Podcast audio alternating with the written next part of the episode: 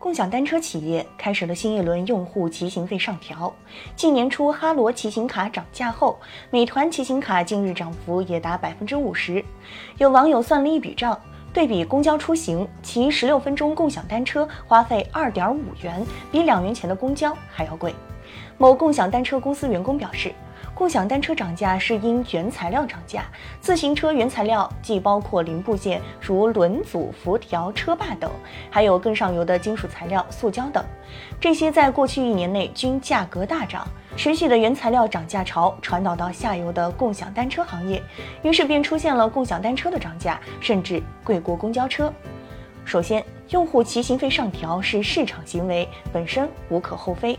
共享单车若还像前些年那样靠烧钱引流，反而不正常，形不成稳定的市场秩序。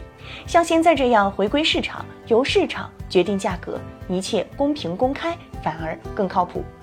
其次，将共享单车和公交车类比并不太合理，因为这是两种不同的需求，不存在二选一的情况。这样的对比纯粹显示一种价格指数，跟市场选择没有什么关系。共享单车更多的穿行在城市的毛细血管，而公交车则行驶在主要的动脉静脉之中，两者是不同的应用场景。所以，共享单车价格的上涨暂时不会过多影响用户的选择。真正需要关注的是，共享单车企业有没有盈利？综合媒体报道，似乎到目前为止，没有一家企业盈利，全部在亏损，这让人对这个行业的未来忧心忡忡。涨价似乎跟盈利没多大关系，顶多是对冲原材料价格的上涨。能否盈利，可能跟企业的运营更有关系。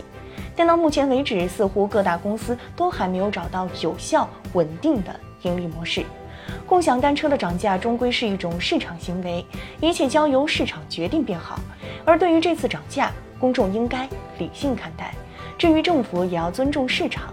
尊重市场，就是平等的尊重每一个市场主体，保护每一个市场主体的权利，让所有的市场主体在一个公平公正的环境中交易。或竞争，这就是最好的营商环境。